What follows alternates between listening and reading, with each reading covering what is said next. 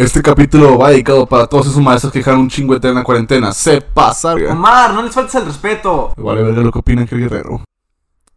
¿Qué tal? Muchas gracias por sintonizarnos el día de hoy. Aquí en Medicando Ideas estamos hablando de la pandemia. ¿Qué es que hicieron los gobiernos este, mundiales, cronológicamente hablando? ¿Qué pasó desde China hasta lo que sucedió aquí en México? ¿Qué pasa emocional y psicológicamente con nosotros durante la pandemia?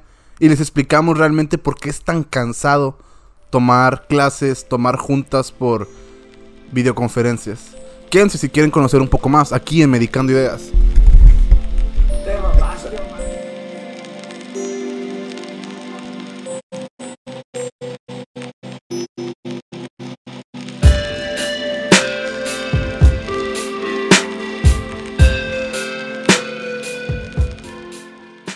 Bienvenidos a Medicando Ideas, bienvenidos a un nuevo capítulo. Buenas tardes a todos. Eh, hoy, pues como ya escucharon, eh, tardes ya, Tardes ya. como, como ya escucharon la intro, pues se viene un capítulo un poquito más serio, eh, algo más deep.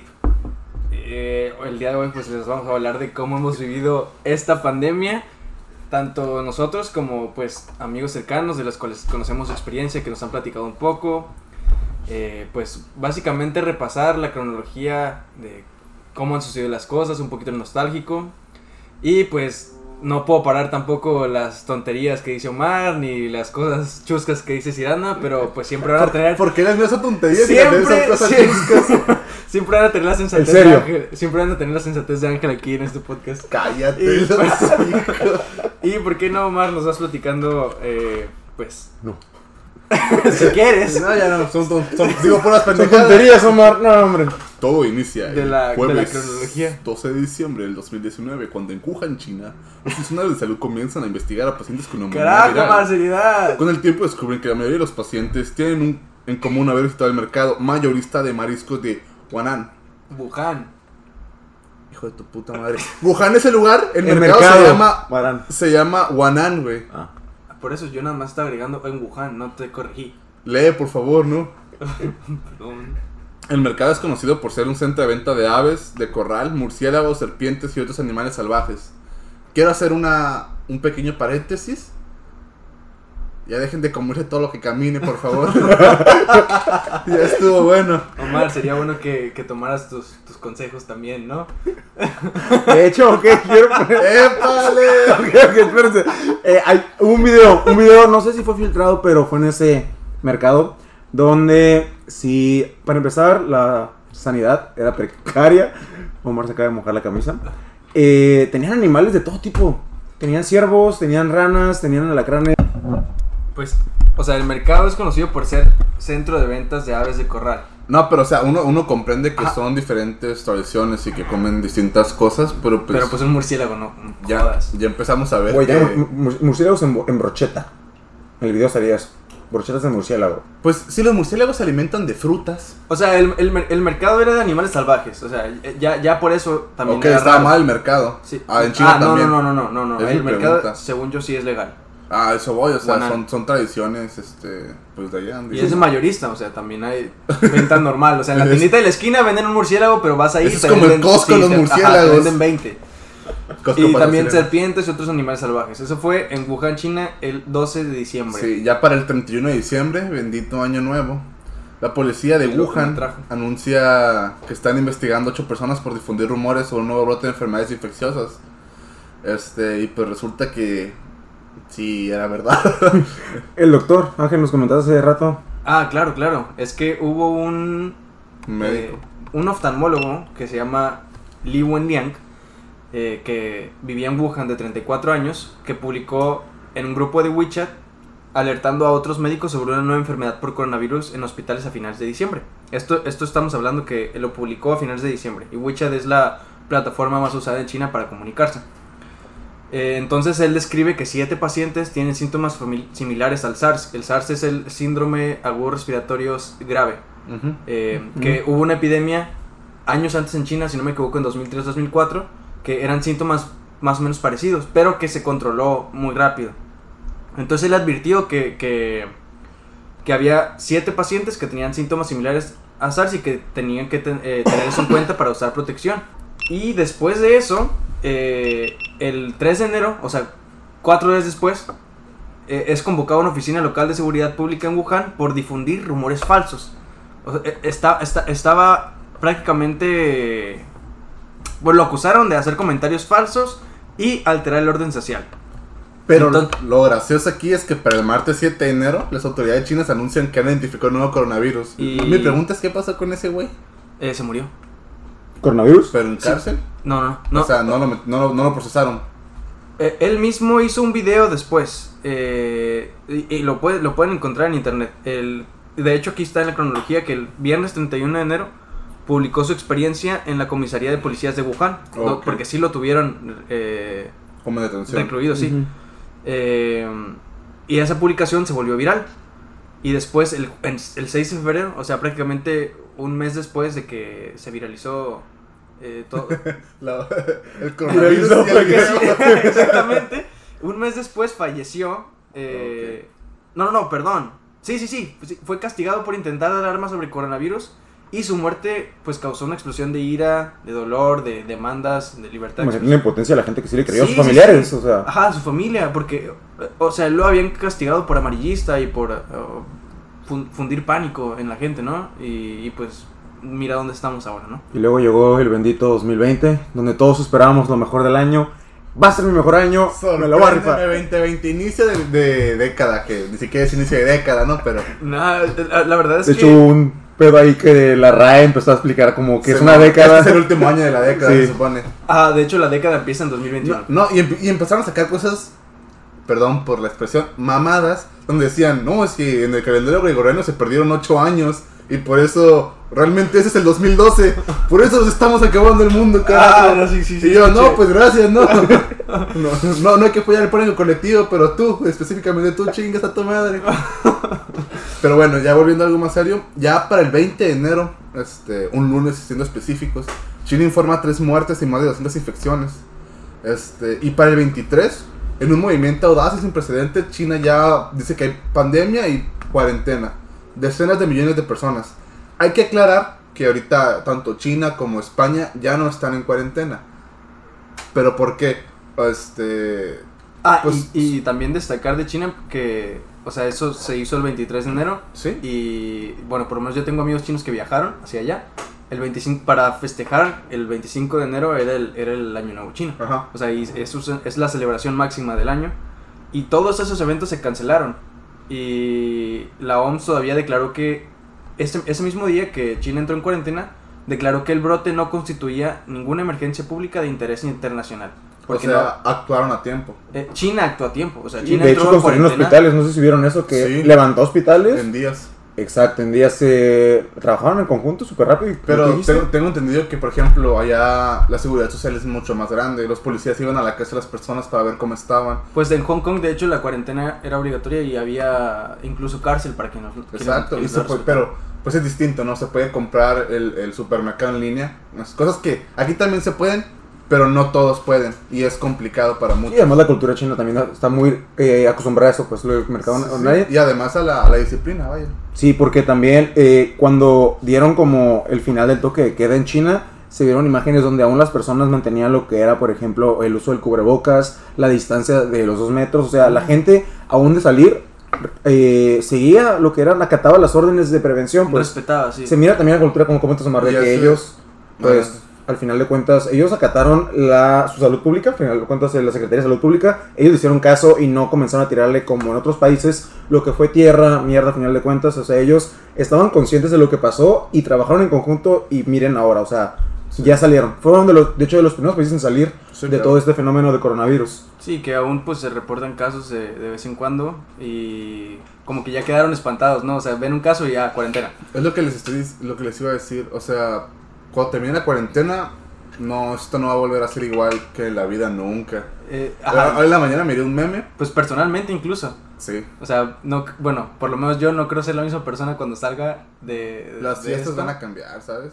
O sea, E- e- Eso de juntar una pelotita sucia del suelo que está en es- Para mí es muy difícil. ¿eh? Porque soy una persona que le gusta mucho los juegos recreativos de pelotas de ping pong con alcohol. Pero Sí, o sea, antes era como que nomás un vaso y ahí se lavaba todas las pelotas y lo más higiénico posible. no, en la mañana miré un meme que decía: ¿Qué pedo con la, con la raza del AC antes del coronavirus? Do- Cuando le- un un güey le soplaba a un pastel y todos comían de ese pastel contaminado. Qué raros de esos autóctonos. No, y es que, o sea, por ejemplo, en, en lo personal, yo siempre, siempre soy una persona bastante pulcra y, y- y como que cuidadosa. Y años atrás había trabajado en eso al respecto como para salir un poquito de esa comodidad. Bueno, no, no comodidad, sino de ese tipo de picky, por así decirlo. Entonces, tratar de evolucionar a algo donde, donde fuera un poquito más flexible. Y pues ahora creo que me regresé unos años y otra vez voy a volver a ser incluso más como era antes. O sea, de que... Puberto. Sí, o sea, tenía a mi hermana a un lado y quería beber de mi bebida y le decía como que no, no, no, no chupes a mi vaso. O sea, al- algo, algo así, o sea... No andes mamando. ¿Qué pasó? Entonces... ah, no, que no. Quiero aclarar, hasta el punto era otro, ¿eh? La sensatez de Ángel, las tonterías de Omar.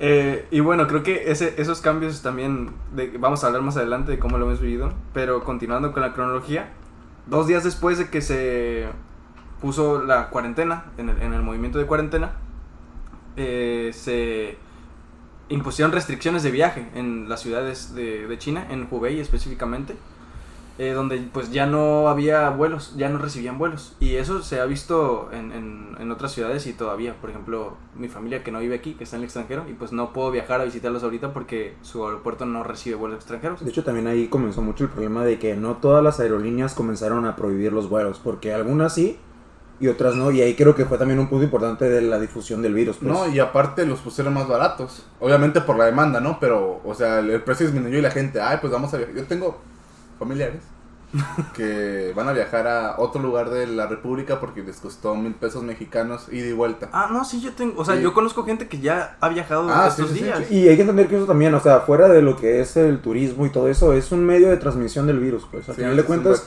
llevas, exacto, y muchas personas de lo que fue Asia, donde principalmente surgió esto, o sea, viajaban a Europa y también Europa fue como el segundo continente en que comenzó con todo este brote y también de Europa para América y pues así simplemente poco a poco exponencialmente se vio cómo fue llegando a México poco a poco, acercándose. Pues, Empezó en Asia, Perdón. España, Francia y poco a poco es como que, oye, nomás está a un océano, pues, el Atlántico y nos chingamos nosotros, pues. Sí. Pues es que de- ajá, así sucedieron los... Por ejemplo, Italia así se jodió. Y Italia empezó a joder a España también. Eh, No, y luego el asunto también es que la- demográficamente pues es más fácil viajar entre Europa y además son menos personas por, sí, por país Incluso en y la, son en la más densos. en la cronología menciona un partido eh, en el estadio de Milán, el San Siro, donde juega el, el Club Milán. eh, que hubo un, un- hubo un, un equipo de fútbol eh, de italiano que jugó contra el Valencia, que es español, en, Ujú. en la, en la Liga de Campeones. Y pues, ¿cuántos fanáticos en el estadio? Cerca de 45 mil Sí. fanáticos. eh, y luego el transporte masivo de, de, de- de Italia hacia España. eh, las, los gritos, los bares, o sea, imagínate, eh, eh, justo cuando estaba... tantos fluidos se intercambiaron esa vez. Exactamente, y, y- iba cu- cuando las cosas estaban evolucionando, o sea, en el mayor punto. No, pues en México con el que fue Vive Latino, el concierto que se dio. Sí, recuerdo que fue, de hecho, fue inicios, ¿no? De todo esto Saludos de a la mi amiga que fue el Sí. Vive Latino, tú sabes quién eres. Y de hecho salieron. ¿Nos oye qué? Eh, pues supongo, no sé. Esperemos que sí, para que tome ¿Quién conciencia. es? No, no, no. Ah. sin, sin. Pero me acuerdo de esa noticia, o de que no cancelaron el Vive Latino y después ¿Sabes? A mí me dio mucho coraje eso. que lo Demasiado cancelaron, eh, te comprendo. Salió el primero en dar positivo, o sea que una persona positiva fue al Vive Latino y luego mostraron los primeros muertos que fueron a con la correlación de que fueron al Vive Latino. Es Sí. como que, como comentamos, es un punto que al final de cuentas se dispersaron por toda la República y también internacionalmente, ¿por qué no? Y Pues bueno, el domingo 2 de febrero se da la primera muerte fuera de China, que fue un hombre chino de Wuhan, que se informa murió en las Filipinas, y dos días después se informa una muerte en Hong Kong. ¿Qué día fue eso? El domingo 2 de febrero.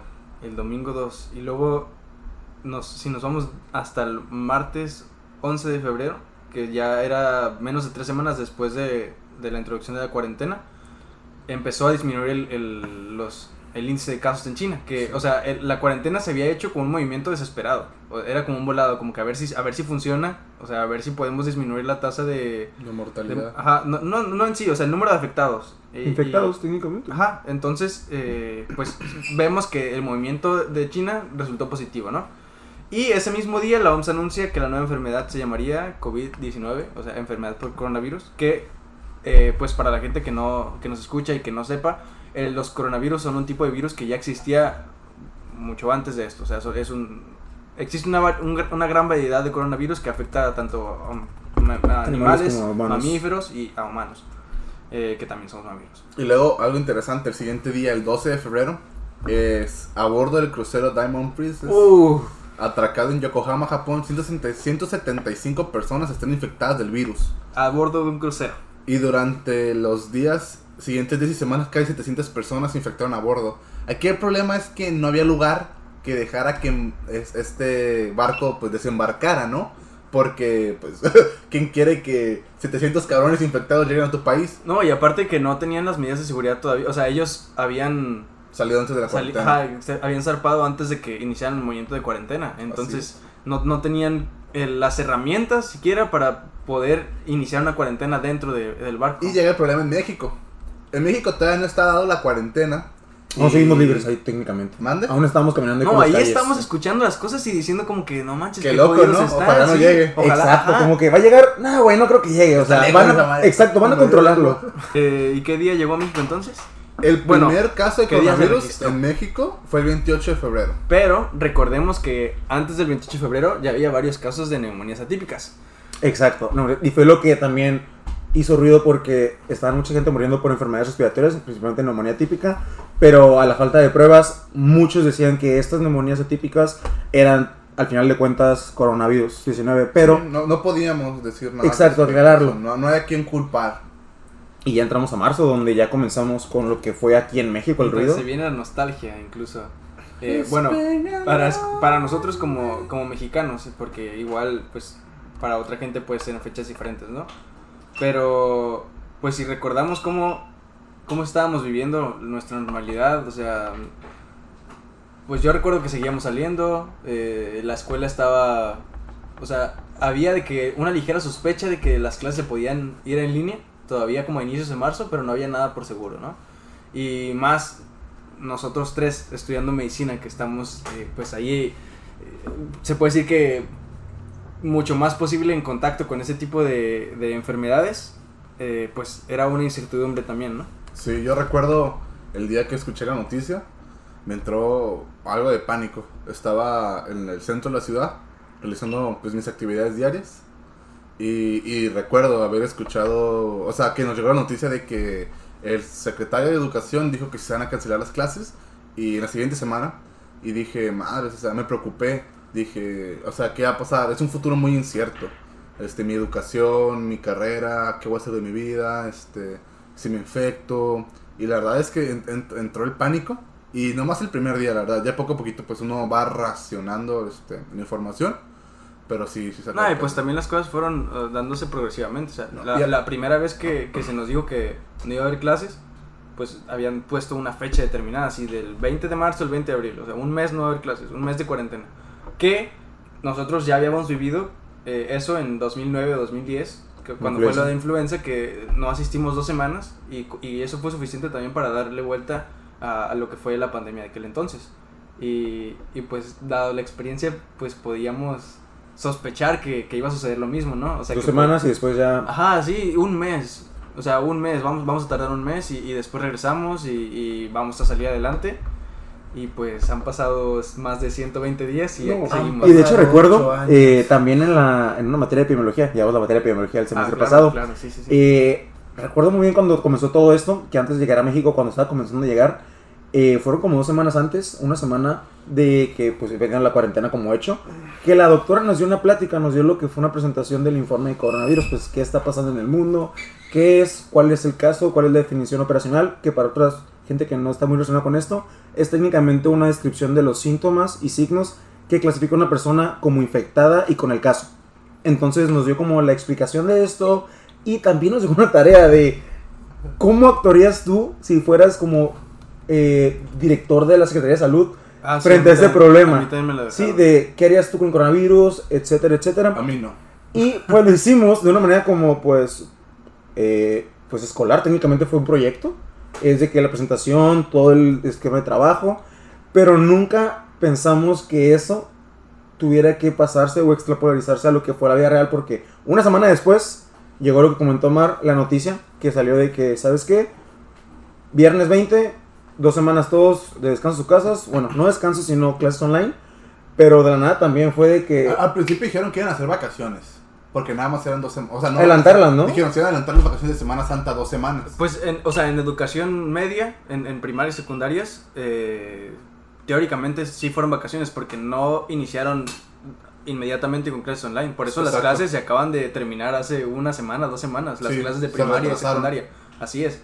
Eh, o sea, en- de, nuestro, de nuestra parte, pues fue inmediatamente cuando, cuando se declaró la pandemia y se declaró cuarentena también aquí en México y que no debíamos eh, salir de casa y que la escuela iba a ser en línea, pues los, algunos doctores, no, no digo que todos, pero actuaron inmediatamente y empezaron a hacer plataformas online para hacer las clases. Que digo, eh, pues yo no esperaba que se fuera a prolongar hasta el día de hoy. O sea, si yo Creo que nadie. me decían en marzo, yo y decía... varios días más. Eh, no, no, no, yo, yo decía, para, para junio ya vamos a estar. O sea, para junio Sí, ya voy a estar. Yo dije, voy a celebrar mi cumpleaños. Sí, en junio ya voy a estar de, ya voy a estar con mis papás, voy a estar de vacaciones. O sea, el siguiente semestre igual vamos a empezar un poquito antes por, el- por, por todo esto. Y, y pues ahorita estamos ya en agosto. O sea, e- e- este podcast se sube ya en agosto. Y los pronósticos dicen que hasta septiembre, pero la verdad es que lo dudo. No, no, no. eh, De hecho, recuerdo muy bien, eh, justo un- unos tres días antes yo creo que, que las clases online empezaran. Recuerdo que estaba en una materia que se llama educación quirúrgica, estaba en el hospital a punto de entrar a cirugía con un doctor. Y, y hablando entre nosotros le, le pregunté si cómo, cómo miraba la situación. O sea, porque aquí en México todavía no estaban dado muchos casos, o sea, no, no había información al respecto. Y recuerdo muy bien sus palabras y dijo de que esto no, o sea, esto no lo vamos a poder quitar. Y, y, y eso fue, te estoy hablando en marzo. Dijo, esto, esto la gente se va a tener, va- se va a contagiar de alguna otra manera. O sea, todos lo vamos a, a padecer en algún momento. Que no sé qué tan verídico sea esto. O sea, digo, no, Se no. cancela, vámonos. Pero, eh, pues ya, ya llevamos cuatro meses Sí. y, y- Y vamos para adelante. Pues bueno, vamos a seguir un poquito con la cronología. Para el lunes 9 de marzo, este, Irán libera 70.000 prisioneros debido a brote de virus en el país.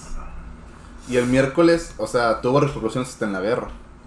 El miércoles 11 de marzo, la OMS declara que el brote de coronavirus es una pandemia. Y todas las escuelas en Madrid y sus Oh, alrededores. demasiado tarde. pues es que... El futuro es hoy, viejo. ¿Oíste? Eso fue cuando, el 11 de marzo. Simón, ya que no. Sí, o sea, ya prácticamente en... en Estaba en todo el mundo. No, no, no, en España había 70 mil personas Sí. eh, en cuarentena. Y pues. en- o sea, ya, ya, la cosa ya era una emergencia y hasta el 11 de marzo que se declaró que... Pero era España pandemia, no hace confinamiento, sino hasta el 14 de marzo. Hasta el 14, sí. Dije, que, que tu madre, ¿no? Bueno, en, en el, do- el 12 de marzo ya había más de 70 mil personas. Que de hecho, pues Francia, este, digo, Italia y España son de los países que más sufrieron. Este, Sí. es- y luego la gente dice, ¿hay más casos en México? Sí, pero tenemos Pero- como ocho veces el Ajá. tamaño nacional que Sí, tiene. España cabe en Baja California, yo te... Casi, casi. O sea, la- sinceramente no sé cuántos son, pero o sea, es- somos El, el enormemente más grandes. Y también contando que ya son muchas más personas de la maya- de edad mayoría. Sí, y aparte, pues obviamente son más personas por, por, dis- por distancia, pues, o sea, pues es más denso demográficamente el lugar. Eh, pues, o sea, España... Bueno, consideremos que México también está... eh, pues tiene áreas desérticas. Ah, sí. y que es una gran extensión del país, pero si consideramos la población, que en España son 46 millones, casi 47, y en México pues tenemos poquito más del triple de eso, que es 126 millones. Entonces, eh, pues sí, las proporciones fueron mucho mayores allá. eh, de hecho, pues cuando las noticias empezaron a llegar de, me acuerdo el, el- no sé si fue el presidente de Italia o a- a- alg- algún político italiano dijo que el- se había perdido la guerra contra el coronavirus. Y me acuerdo que esa noticia me dio mucha tristeza. Y yo dije, "Es- espero que nunca lleguemos a eso. O sea, no me imaginé que, que fuéramos a llegar aquí eh, a ese grado. Pero, pero sí, o sea, si nos remontamos a esas historias y lo vemos fuera de meme, que es un clásico dentro de los jóvenes de hoy en día, o sea, agarrar la, la miseria como, como un meme y tomarla como algo chusco, que no está mal. No, creo que es buen... Ajá, creo que es- no, o sea, no creo que esté mal. Eh, igual después tenemos un psicólogo para que nos diga. A lo mejor los malos somos nosotros Ajá, aquí. Sí, a lo mejor, o sea, a lo mejor sí está mal y solo es negación, ¿no? No, Pero- también cómo inició el presidente aquí en México, cómo inició control del COVID. Ni, o sea, ni también menciones porque... fomentando el salir a, apoyar yo- los movimientos locales. O luego también cuando hablaba que el coronavirus No, se puede sí, traer con, su, este- con el amuleto. No, no, no. con su favor. amuleto. Sí, anda, no Sí, entremos en este, nuestro honorable, muy querido y admirado No, re- no. representante de la nación. Omar no Este- representa el pensamiento de Medicando Ideas. No, el mío sí, ese sí. Este, no, pues al principio el, este, este individuo que nos gobierna ah, explicaba que, que hay que seguir saliendo, ¿no? Que hay que seguir consumiendo local porque, pues, pobres personas... economía, neces- sí. sí. Y digo, tienen un punto.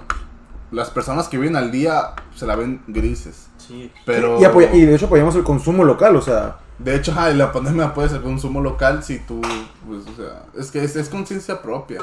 O sea, y sí, en México, en México es distinto por muchas razones. Porque hay muchos empleados este, que no son, pues, legales, por decirlo así, que no tienen seguro, que no tienen prestaciones, que no tienen un salario este, asegurado. Tienen que salir a vender los que Para día. los que volean zapatos en la casa. Son casos que sí son muy complicados, pero pues, ¿qué haces?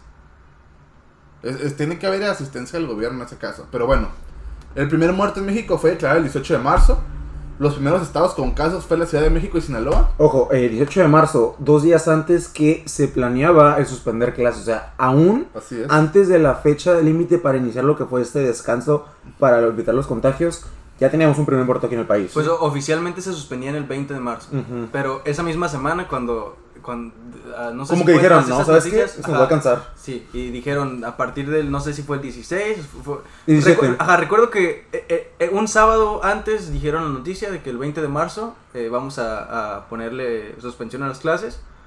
Y el lunes todavía fuimos a la escuela y el mismo lunes o el martes dijeron, ¿sabes qué? Eh, no vamos a llegar el Sí, viernes. yo recuerdo que estábamos en Ya. martes en clases y sonó como Ya, mañana no noticia. vengan. Exacto. Y que- Pero, y algo, algo, pues, no, no es gracioso, pero el 2 de marzo dan de alta al paciente a cero.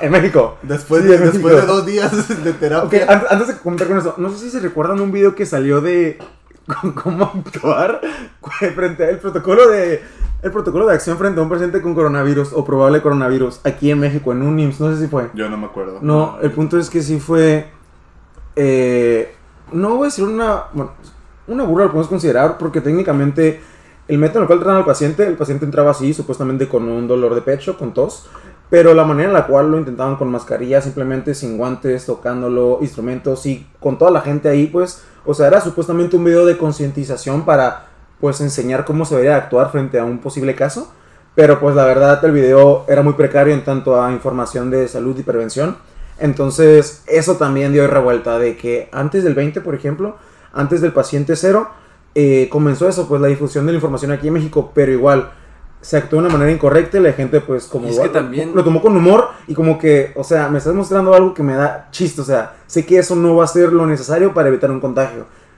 Y ya comenzamos aquí con el paciente cero, Omar. Estuvo, estuvo chusca esa situación porque, bueno, claro, les tocaba aclarar que no, pues no es de dar rayos el sufrimiento de las personas y las muertes, pero la situación estuvo medio México mágico. Surrealista. Ajá, México es muy surrealista, ¿eh? Es que entonces, en dos Este, días. el- ajá, un paciente no sabían cómo se trataba y en dos días dio negativo y salían muchos memes de, este... China sigue todavía, México sí, encontró la cura. trabajando Y México en dos días despacha a un paciente. No, pero es que, es que si vemos en perspectiva, eh, el 18 de marzo, no, eh, ¿qué día fue el 18 de marzo? El cuando- 2 de marzo. El 2 de marzo. No, el 18 de marzo que fue el primer muerto en México. Ah, o sea, pues sí. oficialmente. Sí, sí, sí, el 18 de marzo.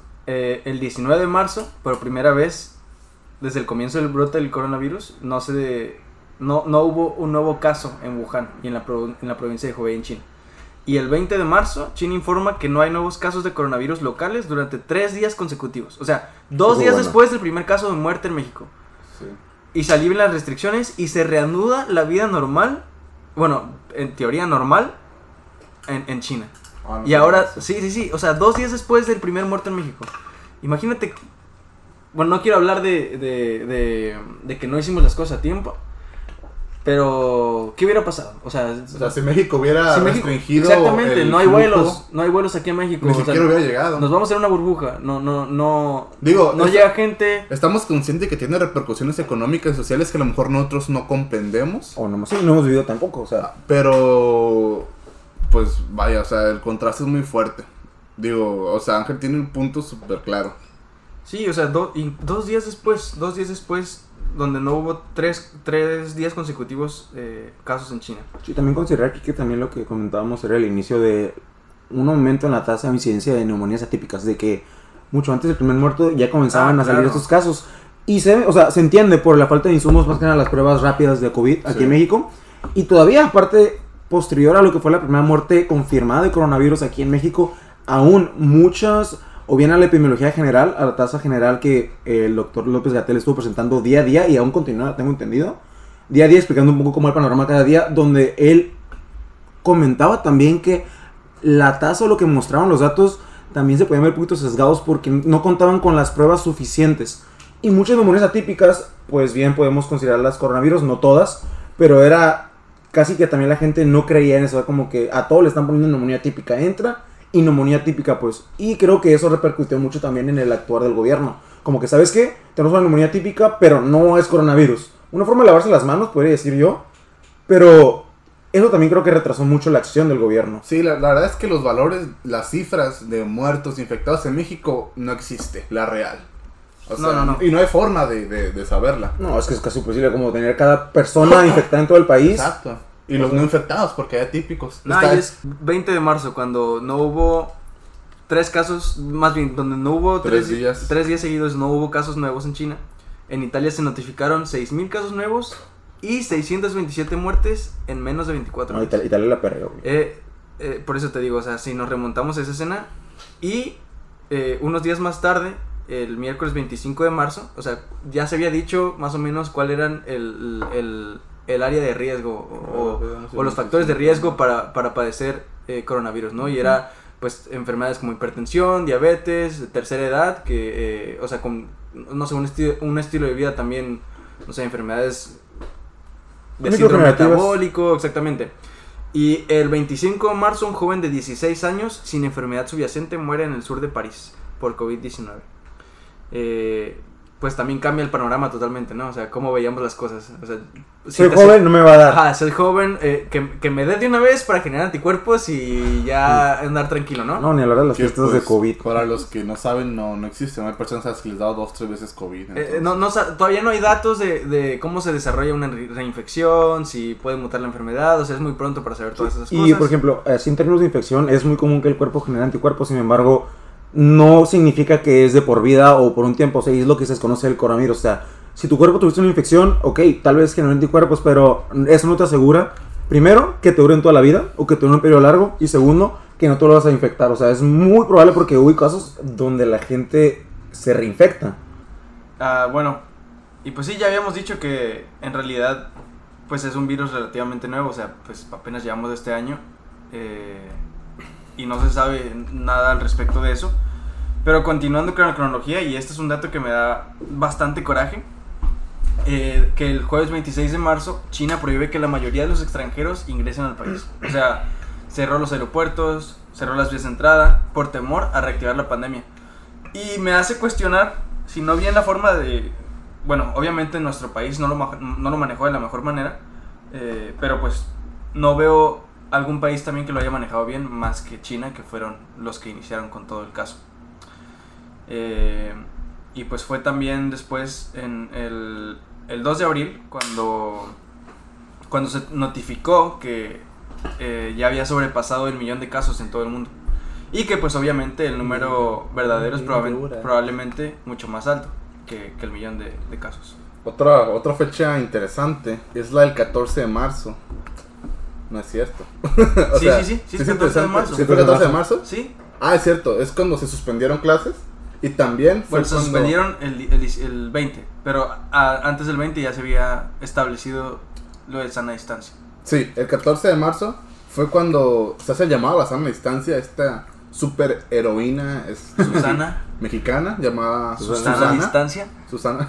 a la cual... Ahora pues, se la- Este, No a la respeta cual, a la gente. este, sí, bueno, cabe aclarar que hoy, 29 de julio, más de cuatro meses después de que se haya instaurado esta, bueno, esto está- se va a subir primero de agosto, pero ajá, lo grabamos el 29 de julio. algo más que me quieras corregir. No, Y de hecho, es el 31 de agosto, güey. ¿eh? Es el 31 de agosto. No, estamos, en, estamos en julio, bro. 31. 31 de julio, sí, 31 de julio, güey. Sí, es el 31 de julio. Creo que Ángel no sabe que julio tiene 31 días. Ah, no, no, no. Bueno, este. Retomando. Eh, claro que medicando ideas, pues tratamos de hacer lo posible. Ah, Este, sí, es algo que, que pues ya habíamos querido mencionar. No, ya, ya lo güey. no, no es cierto, sigue, sigue. No, pues es que, o sea, nosotros somos Es que aquí en. Medicando Ideas es- tomamos nuestra sala a distancia y nos tomamos la temperatura. Justamente. No, o sea, ya sí hemos tomado las medidas precavidas. Ah, claro que sí. Aquí se toma la temperatura antes de entrar. a- Ángel nos espera literalmente con una pistola de gel. Así es. Con Y gel antibacterial, Solo que nos, jabón. nos da un poquito de miedo que su pistola de infrarrojo nos dañe las neuronas. Pero- Y- no, no, no, hablando seriamente, eh, pues somos tres individuos que han, han respetado la confinancia, El confinamiento. el confinamiento, El confinamiento. al pie de la letra.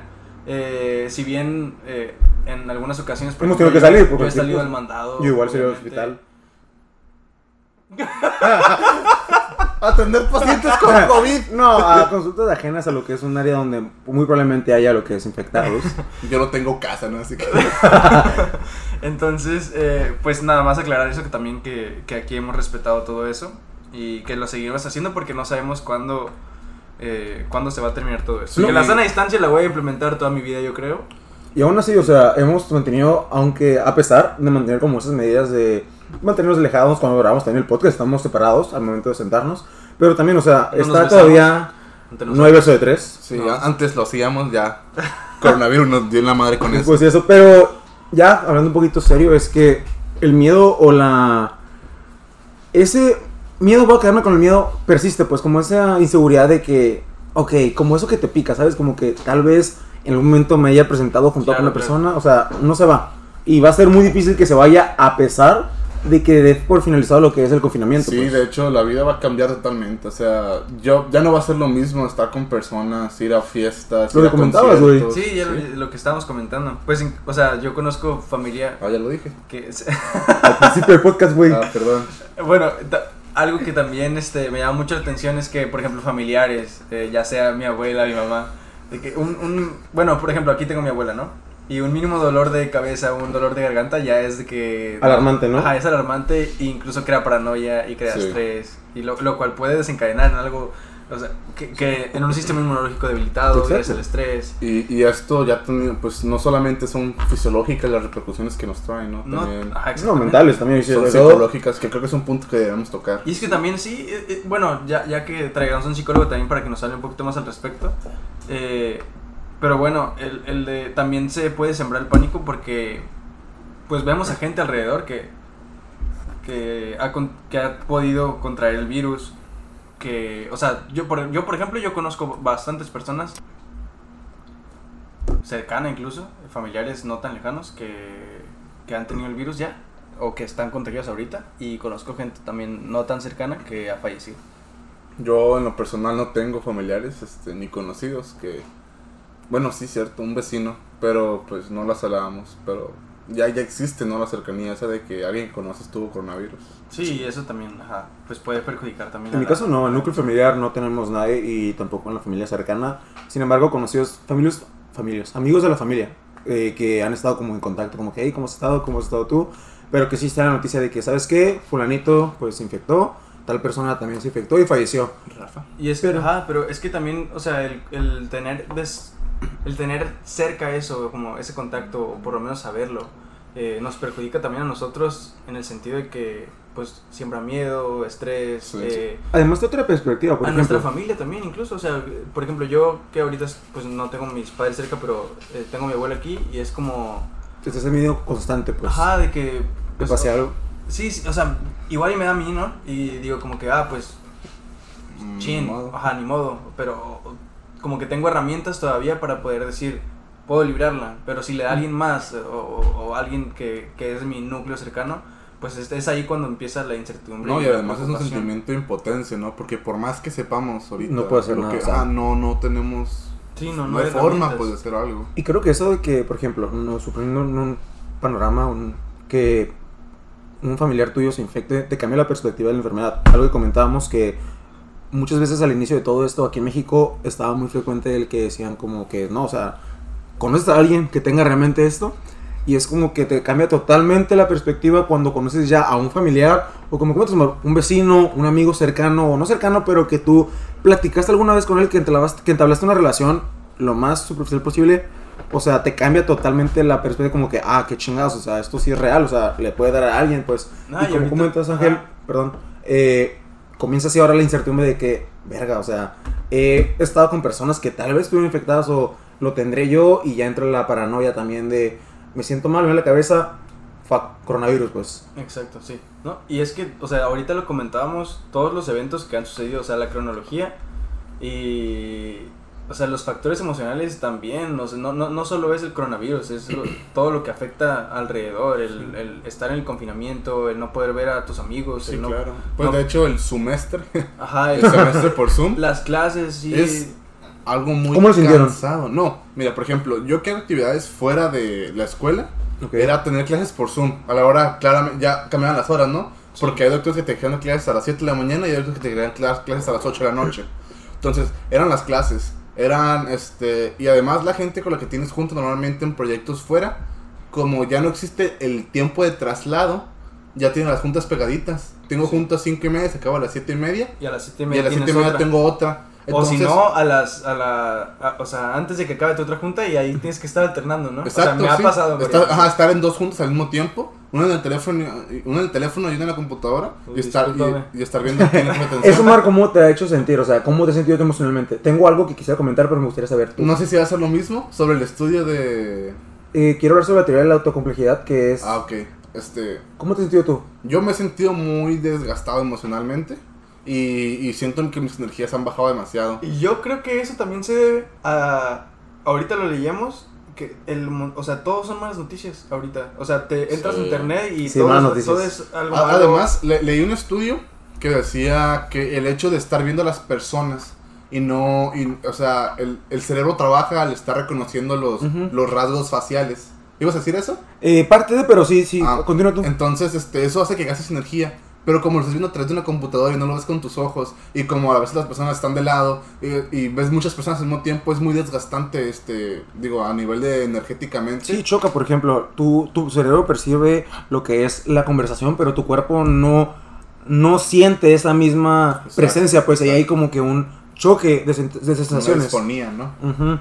Eh, también parte de eso creo que es el mismo estudio. eh, yo lo leí parte en una nota en New York Times que hablaba sobre una teoría, que es una teoría que se puede juntar en lo que es la psicología, la sociología y la antropología, que se conoce como teoría de autocomplejidad, la cual en pocas palabras quiere decir que cada uno de nosotros, oyentes, amigos, eh, tiene su propio rol en la sociedad y también tiene su propio eh, grupo social y es de una manera dependiendo del contexto social y claramente el grupo. Por ejemplo, tú no eres el mismo con tus amigos que con tus papás ni con tus profesores. O sea, cambias lo que es tu forma de comportarte, Y el rol tu que forma de hablar. desempeñas. Exacto. Y explica aquí que ahora, como comentábamos, todo se realiza dentro de tu casa, porque tienes que estar dentro de tu casa.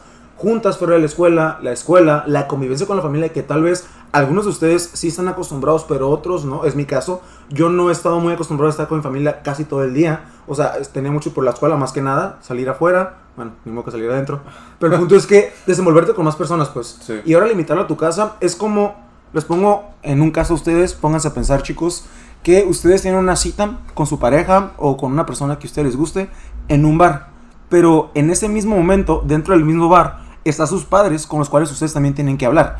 Además, está su profesor con el cual ustedes también tienen que entablar una conversación.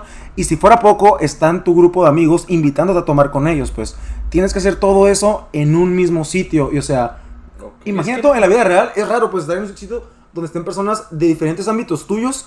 Hay un choque para empezar, ¿cómo me comporto? Y, ajá, es que no, no es que sea una persona diferente con una persona y con otra. Es, No, es es que un tipo uno- de comportamiento. Ajá, de uno, uno Y es normal. distinto con sus diferentes círculos sociales. Somos seres biopsicosociales, o sea, Exacto. tenemos una, un comportamiento porque es natural el estar con una persona. No vas a decir las mismas cosas con tus papás, con tus amigos. ¿Por qué? Porque es diferente el contexto y, por ejemplo, las actitudes, el comportamiento y la personalidad de cada persona es diferente y eso amerita que tú también seas diferente. O sea, no quiere decir que siempre seas la misma persona porque no quiero decir que es bueno, como dijo Ángel, eh, falsificar. No quiero decir eso. Lo que quiero decir es que el comportamiento de cada uno cambia con base a su ambiente. Y eso es algo biológico y psicológico. Y es totalmente normal. Una adaptación simplemente al ambiente. Y es lo que ocurre aquí. Está esta disminución de la posibilidad de ser voluble y tendremos que, hay un estancamiento, como encantó Amar, hay un choque entre lo que tu cerebro percibe y lo que tú quieres actuar y lo que tu cuerpo siente, pues. Y eso genera al final de cuentas un estrés emocional que si bien no lo sentimos, es subconsciente y a la larga, que como hemos visto, la cuarentena no duró 40 días al parecer, o sea, cansa pues. Sí, y pues además, ¿no? Cier- ciertamente muchas veces el reír con amigos, el sentir un abrazo, el sentir Es calidez un humana. desahogo emocional. Sí, claro, te, te- te quita un montón de peso de encima. El- y no es lo mismo, obviamente, platicarlo por teléfono, por llamada, que platicar a una persona y de repente te toque el hombro y te diga, todo va a estar bien. La calidad del tacto humano. Exacto, entonces, pues emo- emocionalmente uno se ha sentido mucho más cargado. Y pues, digo, también ha tenido sus cosas buenas porque has podido dedicar tiempo a ti. Digo, yo he emprendido en, la yo en el yoga y la meditación, pero pues eso no, no va a sustituir, No sustituir sustituye, para nada las relaciones humanas que tenía. Sí, también uh, se me viene a la mente eh, pues que muchas personas, o bueno, ahora se sabe que muchas personas padecen trastornos como ansiedad o depresión. Y, y muchas personas en esta cuarentena o en este confinamiento pues han desarrollado o, o- o se ha Ujú. amplificado ese tipo de cosas. Y- Ha y- sido el detonante, ¿no? Para... Eh, no, no, no, no sé si sea el detonante, pero por ejemplo, eh, el día a día, pues tú cumples un rol en tu sociedad y estás haciendo cosas, estás haciendo la escuela, estás haciendo tus trabajos. No estoy acostumbrado a estudiar. A mí, en a mí fue muy mal este semestre porque yo estoy acostumbrado a leer fuera de casa y mi cuarto realmente es un poco contradictorio, pero en mi cuarto yo no me siento a gusto estudiando. Es como Igual, que igual yo yo, no me distraigo, me duermo. A mí me fue mejor en calificaciones, pero por cuestiones de, cal- de métodos de calificar, porque Ajá. pues fue más Se complicado, al- al- pero siento que aproveché menos de información. Sí, creo que ese semestre ha sido los menos que he aprovechado, la verdad. Aparte de que fue un cambio literalmente radical de un día para otro, se volvieron las clases. Siento que no tuvimos el tiempo o no pudimos adaptarnos totalmente a la situación. Ahora, como dijo Mar, el semestre realmente fue difícil, hablando Sí, escolarmente. Sobrellevarlo fue difícil también. Y bueno, los, los días se volvieron rutinarios. eh, También es. Ajá, también. Los, es- Sí. Eso también tiene mucho pesar en, en el día a día, en el estrés emocional de alguien. No, y aparte creo que nos pusimos una meta de, no, pues ahora que tengo tiempo voy a empezar a hacer ejercicio, voy a empezar a leer, voy a empezar a hacer yoga, voy a empezar a meditar, voy a empezar a tal. Claro. Y luego cuando te diste cuenta que no puedes, pues como, madres, ¿por qué? O sea, no, no podía, también, o sea, el claro. tiempo me sobra, ¿por qué Y no lo que también hacer? pienso, o sea, todas las personas cuando se compr- comprometen a algo tienen como ese, tienen como ese inicio, pues tienen como ese, como, quiero hacerlo, pues ese empuje de motivación, pero se dieron cuenta, por ejemplo, que no puedo hacer lo mismo porque no pudieron salir, y el salir socializar es importante, ya lo tenemos en cuenta, pero siento, como comento Mar, el querer hacer todo a la vez también fue como nuestro, nuestra perdición, si lo podemos decir así, porque no tenemos esa herramienta de controlar lo que es nuestros tiempos, de administrar, o sea, no tenemos esa habilidad, o bueno, al menos mm, la mayoría de la gente que conozco no tiene esa habilidad de poder controlar sus tiempos, de ordenarlos, y creo que eso también afectó en el hecho de que al principio quería hacer todo, pero ahora me revolví y no hago nada. Siento que no estoy haciendo nada, estoy estancado aquí en mis 20 años, por ejemplo. Y también preguntándole a varios amigos, o sea, in- incluso lo he vivido en carne propia, ¿no? Pero eh, pues hemos visto cómo la gente se ha desmadrado el cabello, le ha vuelto a crecer. La se- rapada, se- la rapada de los vatos. Se pintaron, se raparon, se, se les volvió a crecer. Sí, A de- todos los TikTokers, un saludo. De hecho, sabemos que la cuarentena ya dura un chingo porque la raza que se rapó ya tiene tres cabellos. O sea, eh, todo, es, todo ese montón de cosas que, que han sucedido, eh, pues est- estamos hablando de algo para meterle variedad a, a- a, pues a tus días. Eh, incluso hablando con amigos que me han dicho de que, eh, no sé, que están en su casa con sus papás y no están, no están acostumbrados a estar encerrados tanto tiempo con ellos. Sí. O sea, eh, eh, eh, pues también vemos cómo funciona diferente a las personas. Por ejemplo, yo que no tengo la oportunidad de estar con ellos ahorita y, y es como que quisiera estar ahí. Y otras personas que no quieren estar ya. Entonces, Porque como que... mucho tiempo con sí, ellos. sí, sí, hay diferentes perspectivas. Y, y también el llegar a saturarse de no solo información, sino de, de, pues actividades, como yo quiero hacer ejercicio, eh, yo quiero leer este, estos tantos libros para esta semana, o, o quiero también jugar videojuegos, quiero hablar con mis amigos. Y, y muchas veces eh, te quedas acostado en tu cama y no, no tienes ganas de absolutamente hacer nada y es cualquiera, o sea, yo, yo no digo que esté mal eso, eh, pero pues cada persona tiene su manera de afrontar las cosas. Y de hecho, eh, Ángel, por ejemplo, eh, hay un punto, o al menos en lo personal, no sé si alguien se comparta esto que voy a decir a continuación, pero hay un punto donde yo me canso de unas actividades como que las realizo, quiero realizarlas, pero tampoco es obligación hacer algo durante toda la vida. O sea, tenemos los tiempos, el tiempo se puede distribuir y hay muchas veces donde ahora realmente extrañamos o hay ese deseo por los viejos tiempos de salir, o sea, La nostalgia. exacto, la nostalgia, la melancolía, porque ahora, para empezar, es algo que se ha hablado mucho y creo que es muy cierto, que le hemos dado más importancia ahora a las relaciones físicas, o sea, Claro. hemos visto que no de internet podemos vivir solamente, requerimos esa calidez. No, yo, yo tengo un poquito de miedo cómo va a salir la gente de, de, de esto. O sea, No. cuando, cuando relativamente van a Pegados, ¿no? Yo, yo no sé cómo, cómo van a vivirlo.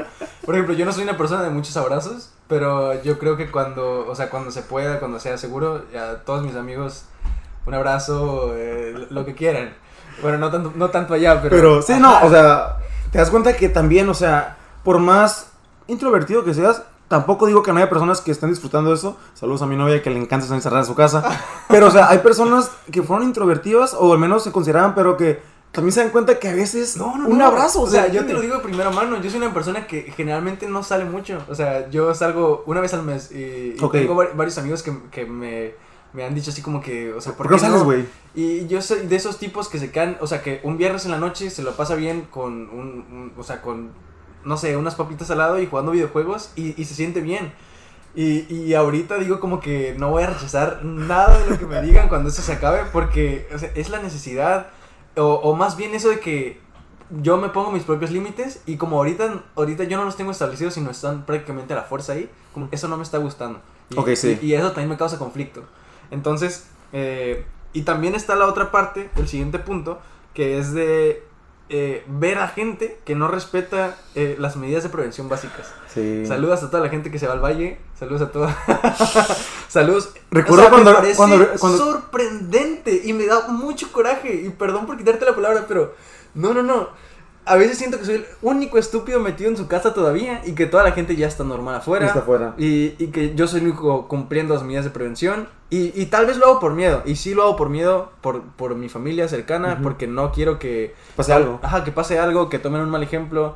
Y incluso, pues siendo estudiantes de la, de- del área de la salud, pues obviamente Los valores. tienes que, ajá, tus valores, o sea, no, no, no se puede, es una incongruencia totalmente. Recuerdo aquí en la ciudad, por ejemplo, cuando fue, creo que en mayo o junio, no recuerdo muy bien, Ángel, Omar, eh, cuando abrieron de nue- nuevo lo que fueron los antros y tables, tables principalmente. Hubo un día donde abrieron, un fin de semana abrieron y se llenó de gente. Sí, se llenó de sí gente. recuerdo las imágenes en Facebook. Sí, y de nuevo, y literalmente ese mismo lunes lo cerraron de nuevo, porque se, o sea, se dieron cuenta que por más que bajaran lo que fue, vamos a ponerlo como un nivel menos de estar alertas, o sea, la gente lo tomó como salgan, el coronavirus ya no existe, es como que Sí, y eso mismo mencionábamos antes, que eh, pues mucha, muchos columnistas en Estados Unidos han dicho que ese, ese tipo de gente que le dice a, a- a las personas que salgan, se mancha sus manos de sangre.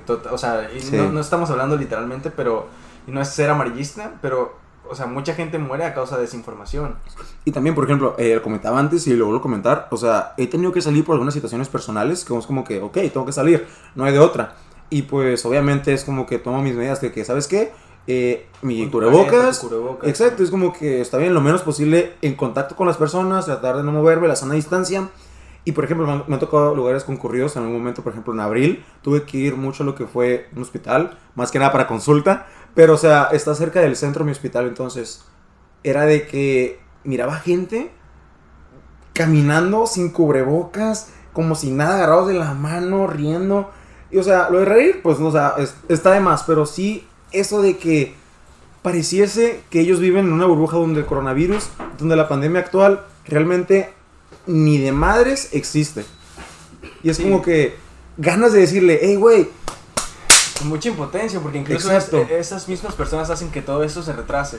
De hecho, algo también, lo que ya hablamos en el podcast pasado, lo de los termómetros, o sea, ¿qué tanta fuerza ganó la ignorancia? Y la cultura del cubrebocas. Exacto, para que ahora ningún establecimiento te apunte a la cabeza con el termómetro, o sea, ya sea la muñeca y muchas veces te dicen, he tenido testigos cercanos que me han comentado que le han dicho como que, hey, ¿sabes qué? ¿Me puedes tomar la temperatura de la cabeza? Y no, Ah, lo yo siento, yo lo hago. mi supervisor no me deja. Yo lo hago y se los explico, incluso. Y obviamente ellos me dicen como que, ¿sabes qué? O sea, yo sé que eso está bien, pero a la otra gente no se lo puedo tomar en la cabeza porque me puede ir mal a mí. Y tienen razón, o sea, Es salvaguardar su, es salvaguardar su negocio, pues, perdón, su trabajo. sí, sí, sí, claro que sí. Y Omar, ¿tú qué piensas entonces de las personas que salen, güey? De las personas que están afuera y no, no no están Salir, pero no respetan las acatando medidas. las medidas de prevención. La gente básicas. que no sale, digo, la gente que sale y no es por necesidad, pues creo que es inconsciencia, ¿no? Creo que...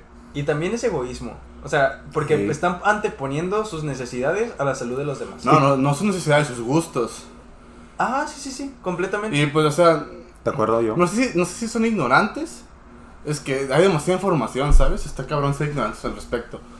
Pero... Y más, sobre, y más sobre eso, que ya están todas las televisiones, periódicos, radio, todo lo que quieras. O saber, saber qué es lo que tienes que creer también. O sea, me recuerdo un, un este noticiero de una de las televisiones, de las televisoras más famosas de aquí de, de México, que dijo que no le hicieran caso a, a López Gatel, un conductor de- Oh, de, noticias. sí.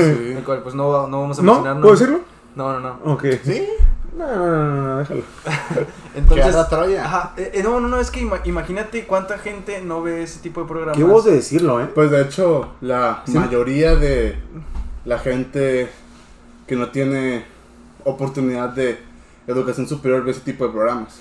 Digo que es un noticiero, que no, no- o sea, no está mal ver un noticiero, No, sí, no, no tampoco. diciendo que esté mal. Ajá. Pero la tele La ya audiencia. casi no se usa tanto, pues. Ahora más internet. Sí. Por ejemplo, ya hay como periódicos online que mucha gente utiliza o artículos y eso, pero usualmente es típico la familia, no voy a decir, no voy a generalizar, pero como que, ah, ok, estoy en la tarde pongo el noticiero, o pongo en la mañana el noticiero, Sí. y es común estar haciendo tus actividades diarias Sí, dentro de la creo que casa. es de dos o tres generaciones arriba de nosotros eso. Sí, es como que, pum, está bien. Y es normal, pero mucha gente realmente lo toma muy fuerte. Es como que, ¿sabes qué? Esto ahorita lo que tengo más o mi fuente mayor de información. Y pues, o sea, es la verdad. O sea, cree que es la verdad o al menos no tiene esa eh, habitualidad de ponerlo en crítica, ponerlo como que me están dando esto. ¿Qué puedo creer? ¿Será real? O yo ponerlo en duda y tomar mi propia criterio. Simplemente me lo dan y no trabajo en crear mi propio, eh, ¿cómo decirlo? Argumento. Y aparte, desde hace tiempo, real, la realidad es que en México los noticieros no tienen mucha fidelidad. Eso, eso ha, perdido, ha perdido la desconfianza de la- ha perdido la confianza de las personas Sí, por mucho. por muchas cosas. La mafia del poder. Es el PRIAN. Chicos, eh, bueno, creo que una última pregunta estaría bien porque hemos hablado ya de varias cosas pues negativas, pero pues como dijo Ángel una vez en algún podcast, búsquenlo por ahí, escuchen todos los episodios. No todo en la vida es malo, eh, hay cosas buenas también. Entonces queremos ver el otro lado de la moneda. Omar Ángel, ¿quién gustaría compartir un poco de lo que ha traído a la cuarentena a su vida, tanto personal, interpersonal, Como beneficio personal. un beneficio, sí, algo positivo que haya traído, que ustedes consideren como que, ¿sabes qué? Esto puedo considerar algo bueno que ha surgido de todo esto. Ah, pues no se me viene nada a la mente así como Bueno, creo que yo me he relacionado más con mi familia. Yo soy un individuo que acostumbraba no estar mucho en mi casa. Llegaba literal despertada, nada con mi mamá y me iba y regresaba para dormir. Entonces, pues ya, ya conozco las personas que viven en mi casa, ¿no? pues sí, ya no son extraños, ya son Sí, familia. ya, ya descubrí que el, que el vato chiquito que se parece a mí es mi hermano. este, pues desarrollé. que su papá también es tuyo, ¿no? Sí. Creo, ah, no es cierto, sí. Desarrollé un gusto por la meditación y, y el yoga. Que pues si bien apenas voy iniciando, este pues me, me ha gustado, ¿no? He visto pues estudios por ahí que tienen que Te ver. presté un libro, ¿no? ¿Mande? Te presté el libro de, de, meditación, No, ¿no? Ah. me prestaste otro. ah, ok, no, no, adelante entonces. Sí, porque en Medicando de Ellas promovemos la lectura. Demasiado. un libro al mes es un año más de vida. Este, Bueno, pues en, en- desde mi perspectiva, pues me ha traído algunos kilos. ah, estás todavía por decir ah, ya está bien, así. Sponsor publicitario el que nos mencione que llegó hasta este pedazo del podcast que casi nadie escucha. Eh, Le voy yo- a yo sé regalar de varios un sí. chocolate. El Joe, el Joe. Saludos al Joe y a su hermano, el, el Josh Ram. Nuestros fans destacados en Facebook, los amo.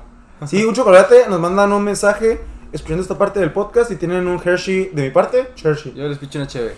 Excepto si, suben, mi mamá o mi si suben este pedazo de la historia y nos etiquetan en Instagram, les vamos a dar un 6 de chévere. Eh, Perfecto. Eh, bueno, eh, beneficio personal, como seguíamos, ya para cerrar, para cerrar esto, eh, ya, ya duramos bastante. Eh, sí- sí- siento que sí hay beneficios.